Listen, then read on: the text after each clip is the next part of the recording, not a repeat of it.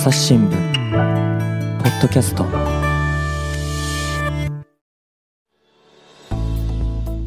皆さんこんにちは。朝日新聞の水野あんさです。今日はフードライターの白尾敦さんをゲストにお招きしています。白尾さんよろしくお願いします。よろしくお願いします。お願いします。白尾さんは名前のない鍋今日の鍋というのをビズニュースに連載くださっていてこちらがですねあの今回本になったということではい。はい。今日はこの発売日の10月25日に収録しておりますので、ぜひ手に取っていただけたらと思うんですが、あの、以前、ポッドキャストの一押しウニュでもこちらの連載紹介させていただいておりますので、ぜひこちらの連載についてもこ今日は深掘りさせていただければと思います。はいよろしくお願いしおます。願いします。今日その本の発売日じゃないですか。はい、そうなんです。ねえ。はい。この名前のない鍋、今日の鍋が本になりまして。はい。タイトルはそのままで、えー公文社さんから、えー出ました。今のところ28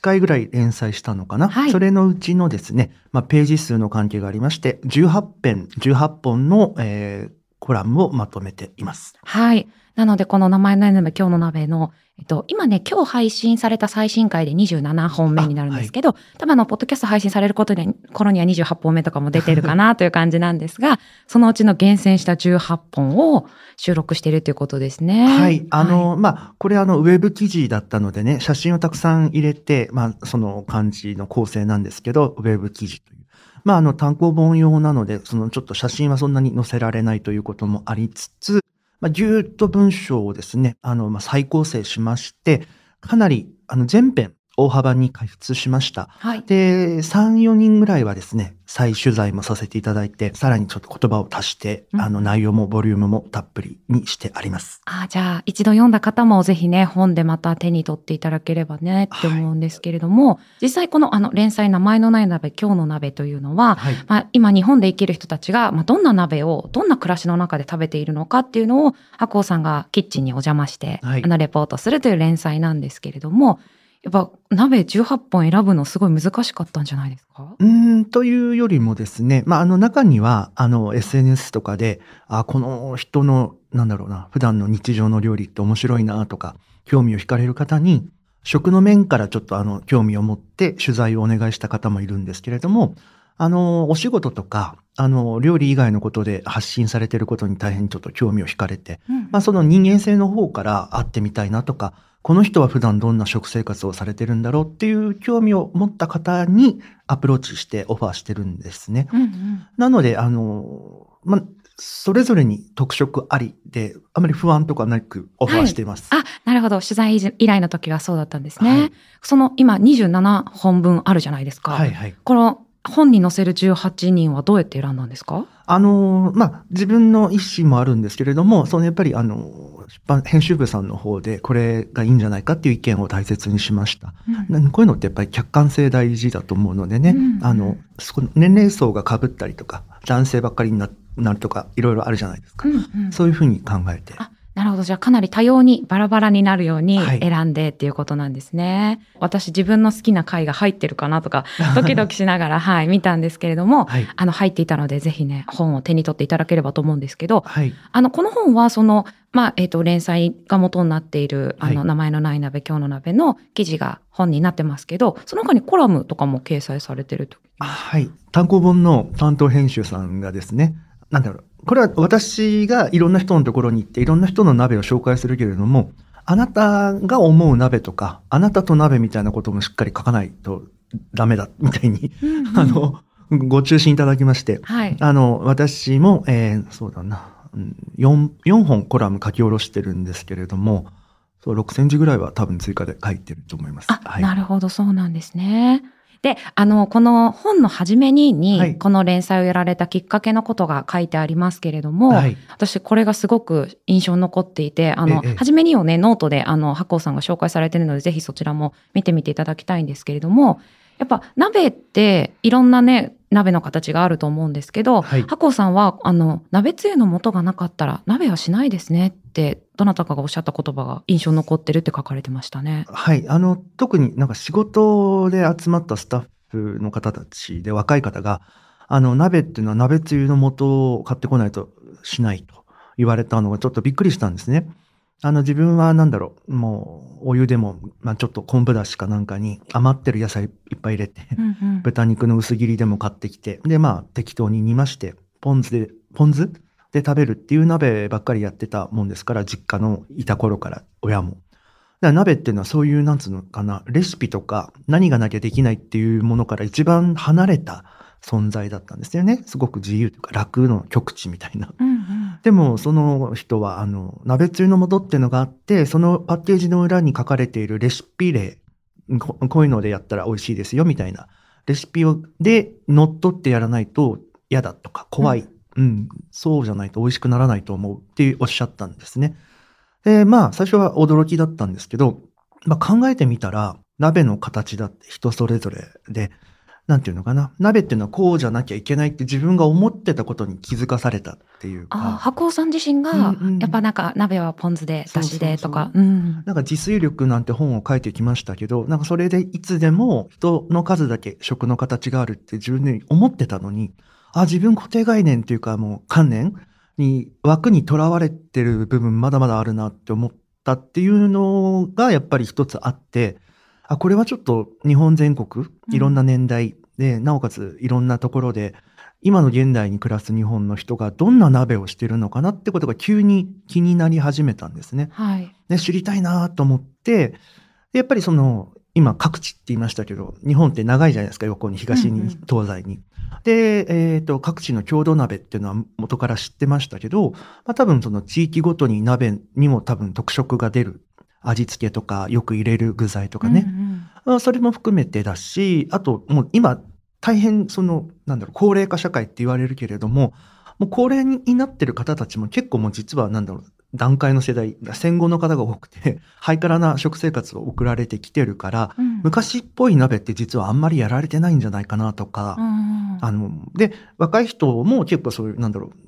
あの、30代の人とかね、鍋つゆばっかりではないだろうし、だけどスーパーに行けば鍋つゆの棚面積って年々すごく多くなる。うんうんだから結構ものすごいこれはバリエーションの世界なんじゃないかなって思ったらもう知りたくなってたまらなくなり、今目の前にいる水野あずささんにはい企画書を出したっていう経緯です。うんはい。確かに本当鍋つゆって種類増えましたよね。そうですよ。バターチキンカレー鍋とかありますからね。本当ですか？すごいなんか、あの、それはバターチキンカレーなのか鍋なのかみたいな。日本人何でもこう、日本化するのが得意だから。ねえ、なんかそのうちシュクメルリとかもね、な鍋になったりそうだったりね、思ったりしますけそどう。ですね。ねえ、本当だから、多分私、ほん鍋つゆ最初に見た時とか、ごま豆乳鍋とかなかったと思うんですよ。あれ爆発ヒットアイテムですね。ねえ、んそうですよね。だから確かにすごく美味しいし、私もちょいちょいやるので、はいはい美味しいなって思うんですけど、たなんか私はこの鍋の連載を、でいろんな人の鍋を見ることで、あ、こんなに自由でいいんだっていうのもすごく驚きましたし、そうんなんていうのかな。だから今言ったような鍋つゆの素で味が一発で決まるっていうのが、ああの自分にとっては非常に楽で気持ちいいことっていう方もいれば、えーもう昆布だし、非常にシンプルなところにいろいろ入れて、ポン酢とか大根おろしとか、もみじおろしとか、各種薬味とか、そういったものでこう、なんだろう、辛いのとか。うんで、自分なりの微調整ができるのが楽しいっていう方も鍋にはあるわけですよね。かなりこれもどっちも結構多数じゃないですか。うんっていうところに、例えばその性格とか価値観とか、そういうのが見えてくる気がしたんですね。そういうこともあって、なんていうのかな、取材を重ねれば重ねるほど面白いなとか、もっとやりたいっていう気持ちが増していきました。うん。確かに本当に鍋ってなんかこうあのこういうレシピみたいなのがすごく遠いものも作れたりとか、うんうん。本当名前のない鍋を毎日作る方もいれば、うんうんあのごちそうにして、うん。あのねすっごい豪華な鍋をやりたいみたいな時もあったりして、はいはい。なんか本当懐が深いなといううか、ん、融通無下ってすごい思いましたね。なんか、で、非常にシンプルな日常鍋に、例えば、エビとか、カニとか牛肉を入れるといきなり、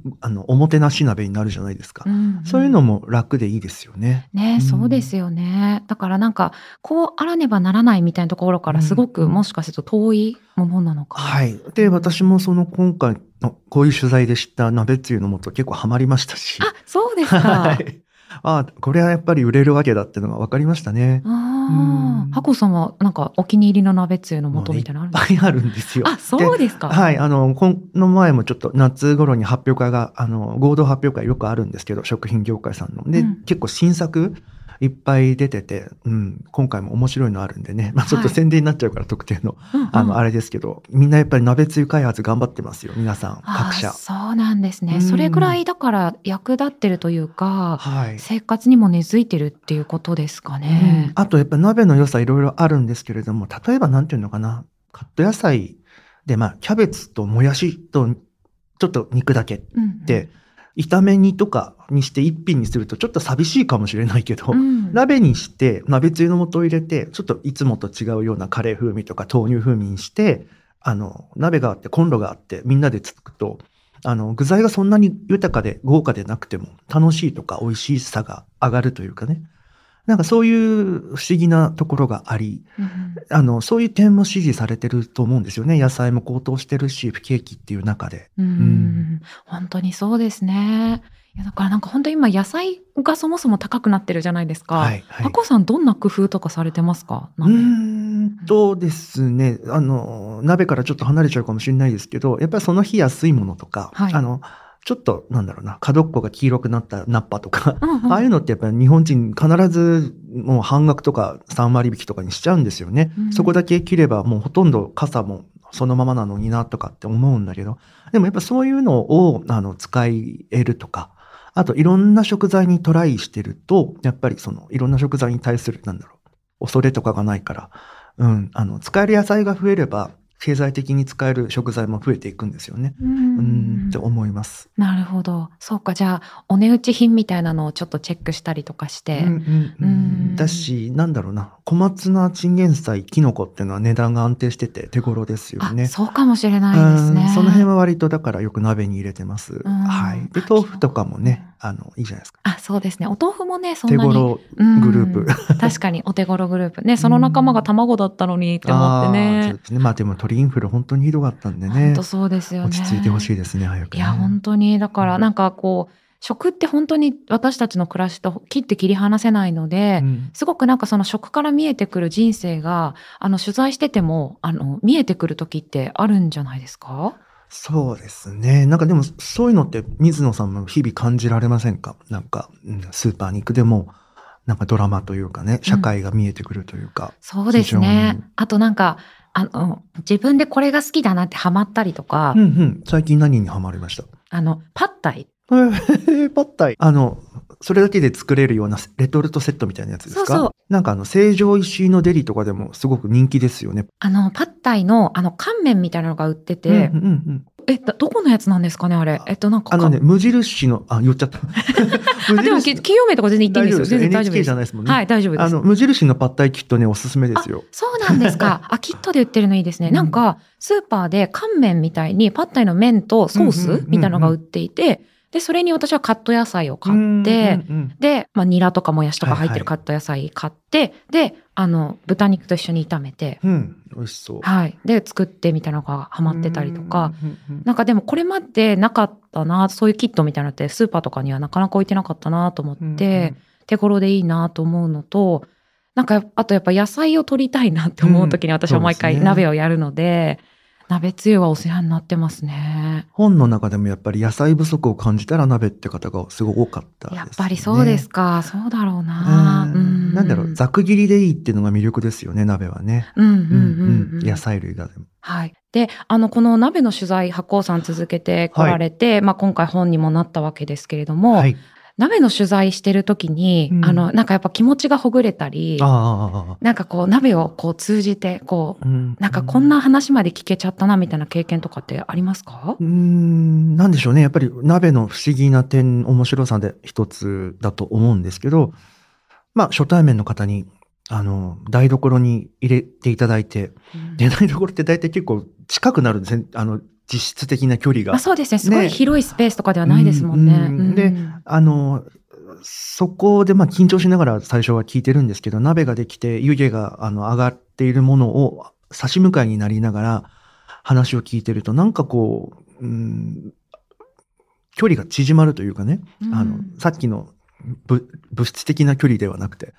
なんか、なんかリラックスしたムードになって聞きやすくもなるというか、で、相手もなんか少し胸筋を開いてくださるというような、鍋、鍋作用？うんうんうんうん。鍋作用。を感じたことは結構何回もありましたね。うん初めてだけど、なんかこう鍋をつついて自分もご商売に預かってると、なんかこう、まあ、一方的に感じただけかもしれないけど、すごいフレンドリーな空気になるような気がします。ああ、そうですよね。だからなんかこう、あの、取材時間2時間ほどって以前、あの、うん白尾さんおっしゃってたんですけど、2時間じゃないぐらいすごい深いところまでお話しくださったりとあかしてるのかなって思うんですよね。大体これあの、作るところから始まって、で、あと、なんていうのかな。その時にの空気感で決めちゃうんですけど、大体1時間はその人のこれまでの話を伺おうと。で、大体あと1時間で作っていただいて食べるところって決めてるんですよね。うんあの、2時間っていうと割と引き受けてくれやすいというか、あの、3時間4時間かかるかもっていうと、時間、予定空けにくいじゃないですか。そうですね。うん。で、やっぱり、だらだら聞けばいいってもんじゃないと思うし、っていう感じかな。なんか。うんなんかその、こう取材してて聞き、はい。だからやっぱ初めましての方ももちろんいらっしゃるじゃないですか。はいご紹介いただいたりとかで取材先見つけられると思うんですけど、なんかこんなこと聞いていこうかなとか、なんか考えて、あ考えない方がいいと思ってて。そうなんですね。ううんんなんか考えていくと、それを聞いて終わっちゃう感じなんですよね。あの、その場で思いついたことを聞いて、そこから広げていった方が絶対いいと思う。私はね。うんうんう。ん。あの、相手が例えば有名人で、なんだろう、著作、何か作品を表してそれについて聞くとかだったら、予習がたっぷり必要だと思うんですけど、うんあの、こういうふうになんかこう、知らない者同士があったときは、なんかこう、うーん、でも、まあもちろん聞聞きたがりなんでね、昔から自分が。はいはい。割と小学校からこうパン工場とか行って、なんかこう、ずっと質問してるような子供だったんですよ。そうそう。で、それをなんか学級新聞にまとめるのがすごい好きだったから。うんうんだから割とその辺から同じことやってる感じで、だからあんまりこう質問が出てこないとかそういう心配はないですね。そうなんですね。うんそう、私、あの、この名前のない鍋、今日の鍋は何度か発行さんの取材ね、同行させていただいたりしてるんですけれども、あの、基本的にその、女性一人暮らしの時はついてってもらってます。ね、そうですね。なんかお邪魔したりとかしてるんですけど、本当に白鸚さんの取材って、こう、取材っていう感じよりも、あの、そ世間話。う、なんか雑談っていう感じで、そうですね。うんうんうんでも、ああいうふうにこう、やっぱ初対面の方が食べてるところを見せていただくとか、うんうんそこに私たちもこう、ご商売に預かるみたいな経験ってあんまりないですけど、ね、だって台所に入れるってなかなか、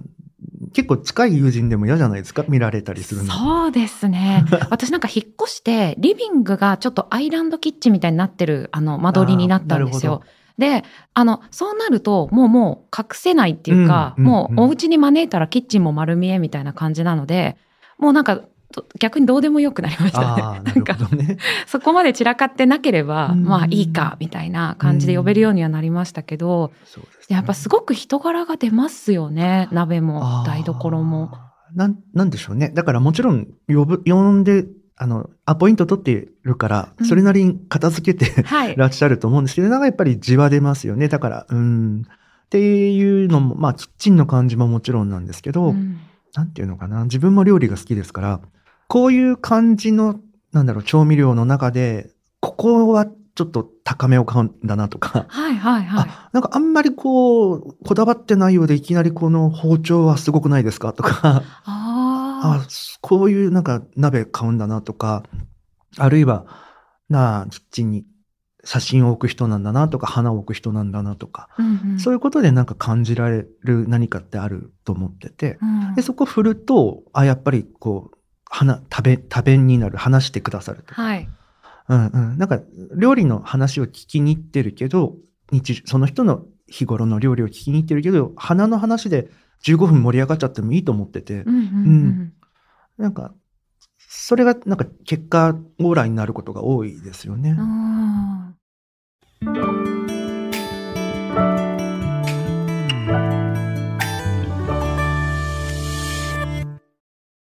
今日の番組の感想誰かと分かち合いたいな。そんな時は Twitter のコミュニティがおすすめです。連日リスナーさんの感想や出演者の書き込みで盛り上がっています番組をお聞きのそこのあなた。ちょっと作業を止めてスマホを手に取ってみてください。番組をスクロールやタップすると説明文が現れます。このリンクをクリックすればお気軽にご参加いただけます。皆さん、ツイッターのコミュニティに入ってくれるかな？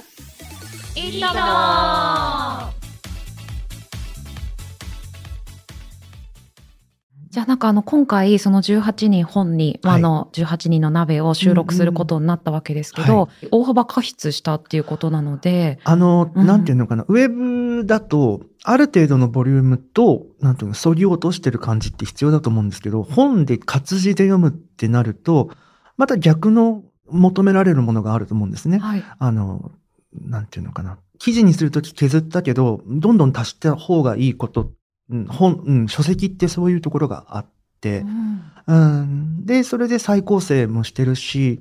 あの、もっと、なんていうの、その後どうなりましたかっていうのが聞きたい人がやっぱ3、4人いたので、その方にはもう一回あの、時間を作ってくださいって言って、会って1時間、2時間喋りましたね。ああ、そうなんですうんね。いや、なので、あの、私も、あの、印象に残ってるたくさんの鍋があるんですけど、えっと、一応収入でも以前紹介させていただいたんですけど、はい。あの、22歳の段取り上手の、うん。あの、スンドゥブを作っていた、タイトルがですね、鍋の素は使わない段取り上手のスンドゥブ、22歳の名前のない鍋っていう記事とか私もすごく印象に残ってて、本当にあの、浅いフライパンですごく上手にね、うん鍋を作って、本当手際が良かったですよね。はいこれ私取材もご一緒させていただいたんですけど、うんで、この方はね、ちょっと、あの、取材当時は、こう、今後、大学出てどうしようかなって、ちょっと進路悩まれてる時だったんですよね。はいはいうんんそれがどうなったかとか、まあ、そそれはなんていうのかな。あの、後書きにですね、全員じゃないんですけど、取材、その後、現在こういうふうな生活をされてますみたいな。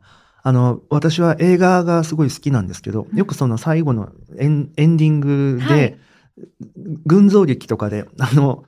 なんだろう、子供たちのその後みたいな、あね。のね、そういうのがバーって出るスタイルがすごい好きだったんで、うん。最後にその聞けた方々の何人かの現在はこんなことをされてますよっていうのをまとめてあります。はい。ちょっと私先ほどあの、今日発売なのでね、あの名前のない鍋、今日の鍋が、今日発売なので、後書きを見せていただいたら、あ、あの方今こうされてるんですね、はいはいとか、うんあの、本当にこの連載のそのアフターっていうか、その後みたいなのがすごく書かれていて、はい。なんかすごくあの気持ちがあったかくなりました。ありがとうございす。ます。でもまあ当たり前にね、確かにこの鍋のシーンを切り取ってはいますけど、皆さんの日常がね、今も続いてるっていうことなので、うんうんなんかそういうことも感じられて、なんか、あいいなーってすごく感じましたね。あの、出版おめでとうございますってメールをもらったんですね。このはい登場人物の方で、か あの、雪平鍋で、はいあの、をコンロに置いて鍋されてる方だったんですけど、あの、後輩から、記事を読んだ後輩から、あの、ちゃんとした鍋買ってくださいよって叱られて、土鍋を買いましたって、あの、送られてきました。そうですか。あれですかね、桂吉坊さんかな。はい、桂吉坊さんが、あの、豆腐鍋をね、はい。はい、雪平鍋でやってて、うん私はあれすごい素敵だなと思いましたけどね。私もあれ、風情あっていいなと思ったんですけどね。うんうん はい。あの、ちゃんとした鍋を。はい。買ってほしいっていうことで。あ、はいそっか。じゃあ今は土鍋でね、豆腐鍋作ってらっしゃるのかな？はい。うん。なんかでも、取材一回した人と、二回、一、一回、二回とね、また会えるなんてなかなかないことですから、会ったりうん、交流、やりとりしたりって、はい。取材者としては幸せな経験ですよね。そうですよね。確かにこういうふうになんか例えばウェブ記事で見るときと、あの書籍になったときにまたなんか手触り読みざ読み心地っていうんですかね。はいはいがちょっと変わってくっていうのは多分あると思うので。んそうですね。うんなんかまあ、だから、書籍用にまとめているときに、あ、ここもっと聞けばよかったなとか、聞きたかったなとか、なんで聞かなかったんだろうってやっぱりいっぱいあるわけですよね。うんでそういうのを結構取材して、また解説はい。しています。あ、なるほど、なるほど。い、や、でも本当は27人ね、もう全員載せたかったぐらいの感じですよね。はい。あの、うん決してね、その、入れなかった、あの、作品が、あの、中身が面白くないとか、そういう理由では全くなくて、うんまあ、たまたまこの30歳の男性が被ってしまったから、なとか、うんうんあの、年齢層とかね、とというのもあったり、あと、非常に、まあ、あの、うん、あの、紙の値段が上がっていったりっていうことで、そうですよね。はい、あの、熱い。い本が作れないっていう、なんか、はい、私の、あの、いたら、あの、いたらなさいやいやいや、とんでももない。その、やっぱりね、あの、詰め込めば詰め込むほど紙の日が必要になって、あの、一冊分の値段が上がってしまうみたいなところにもなってしまいますもんね。泣く泣くみたいなところがありますよね。はいい、や、なので、あの、この本を、あになりますみたいなお話があった時もちょっと私は嬉しくてですね。はいあなるんだとか思って、もうめっちゃ嬉しかったんですけど、ありがとうあの。本の仕立てとして、こう、最初のページのところにカラーで、はいあの、いろんな鍋がね、紹介されていて、で、その後は、記事、あとか、本文っていうか、うんの中では白黒で、ははいい、写真が紹介されてるっていう感じなんですけど、でもすごいなんか、あ味わいが逆に白黒で素敵だなっていうのを読んでて思いました。なんでしょう、写真の力ってやっぱすごいので、なんだろう、その、そこに頼れない分、なんか感じさせないとね、文章でってありますよね。で、なんだろう、こ事細かに全部書けば伝わるってもんでもないじゃないですか。うんううんん、ツボを押さえないとね。あの、まあ、これレシピ本では全くないので、作り方をざっくり書いてるところもあれば、逆に非常に丹念にやりたい人なんだなと思った時は、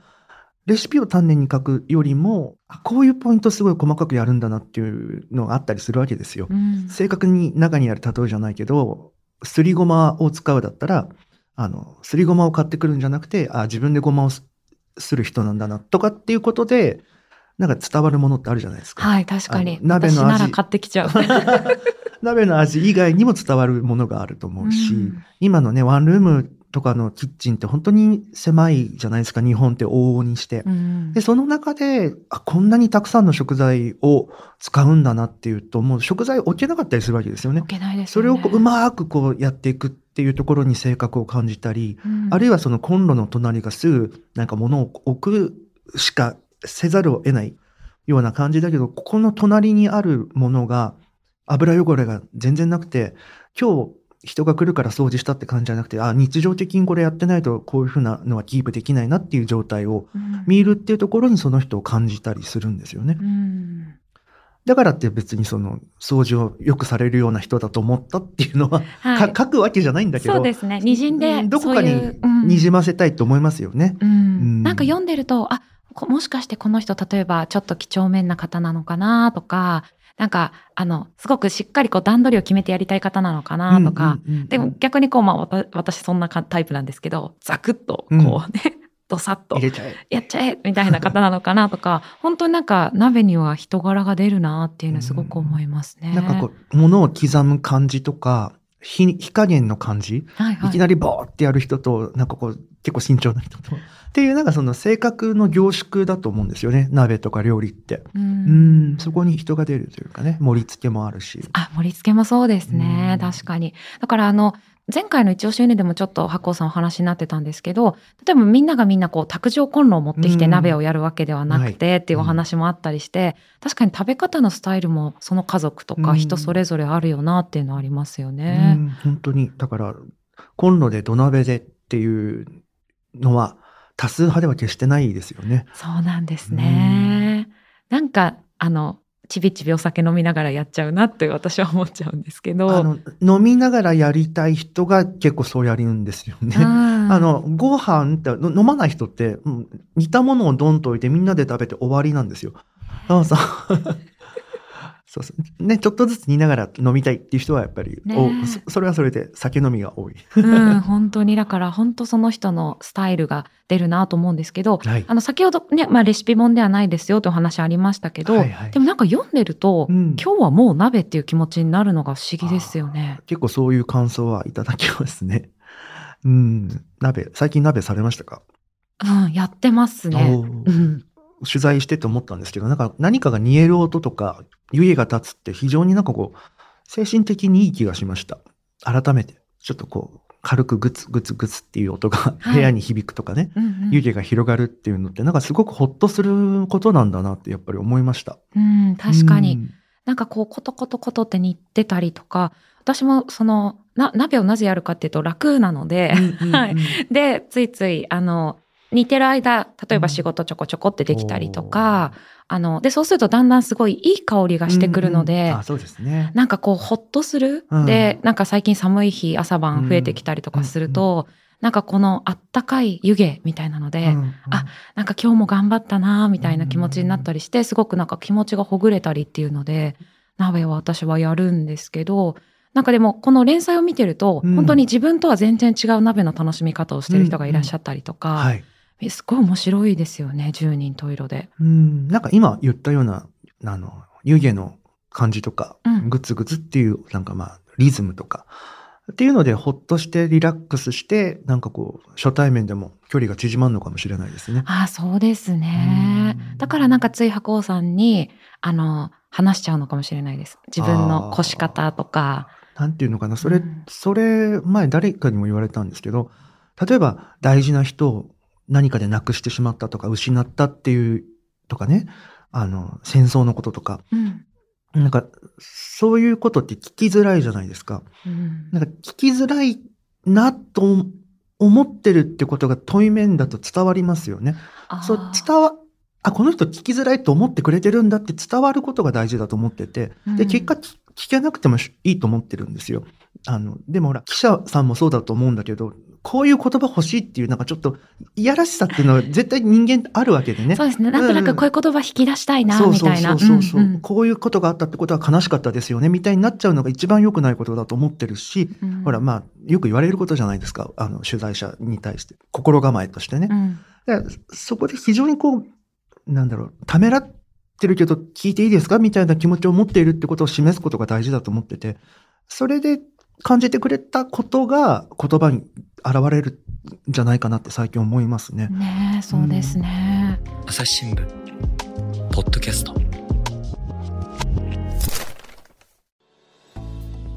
お話はつきませんが、続きは次回にお届けします。はい。ということで、フードライターの白厚さんをお招きして、連載、名前のない鍋、今日の鍋を紹介してまいりました。新刊もね、ぜひ手に取っていただければと思いますが、改めて新刊のお知らせをお願いしてよろしいでしょうか。はい、えーとですね、あの、日本各地に暮らす18人の方の、あの、普段の日常のその日のお鍋を取材しつつ、作ってくださった方の個人史、ライフヒストリーを追っております。えーショックエッセイというのかコラムというのか、そんな感じの読み物です。私も新たに、え4つのあの鍋に関すること、自分に関する鍋の思いを書き加えてお届けします。ぜひあの書店などで手に取ってみてください。電子書籍、電子、言いにくいですね。電子書籍版もあります。はい。どちらでもね、手に取っていただければと思うんですけれども、本当に思わず鍋が作りたくなるあの本かなと思いますので、ぜひ皆さん読んでいただければと思います。あの、名前のない鍋、今日の鍋は Wiz ニュースで連載続いておりますので、こちらもぜひ読んでいただければと思います。白尾さん今日はありがとうございました。ありがとうございました。リスナーの皆様、最後まで聞いてくださってありがとうございます。今回の番組いかがだったでしょうか ?1 ミリニュースで配信するというちょっと初めての試みで私もドキドキしたんですけれども、あのまたやっていければなというふうに思っておりますので、ぜひ今回の番組のご感想、えー概要欄のフォームや X のコミュニティ、メールからお寄せください。朝日新聞ポッドキャスト、朝日新聞の水野朝がお届けしました。それではまたお会いしましょう。